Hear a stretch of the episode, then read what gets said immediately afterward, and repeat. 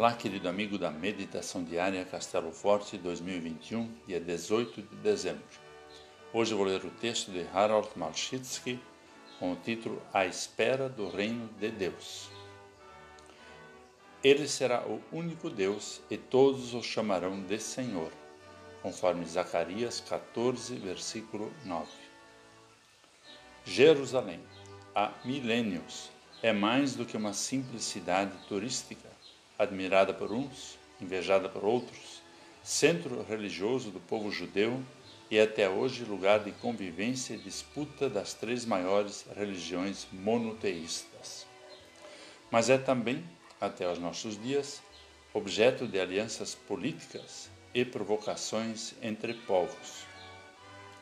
Mas tanto para o judaísmo como para o cristianismo, Jerusalém tem mais um significado simbólico a Nova Jerusalém, que será estabelecida definitivamente por Deus, já não mais como fonte de eternas disputas, mas como símbolo e espaço de vida plena partilhada.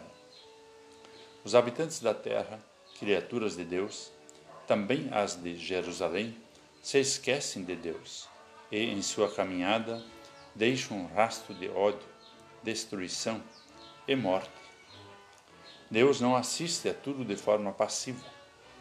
Ele, por seu amor e condescendência, haverá de criar um novo, um mundo de paz e fraternidade.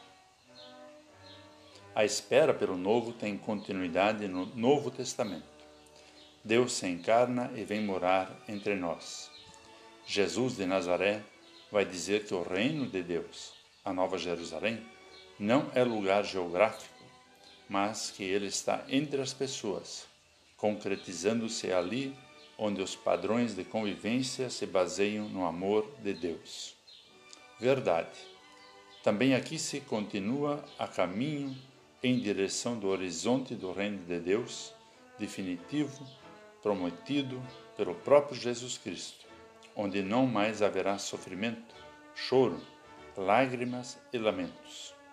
A escolha do caminho, porém, continua sendo do ser humano. Queremos ódio ou paz? Vamos orar. Senhor, por vezes nos cansamos de esperar por um novo céu e uma nova terra de paz com justiça.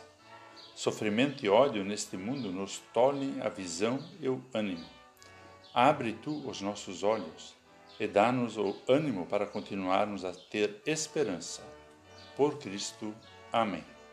Aqui foi Vigan Decker Jr. com a mensagem do dia.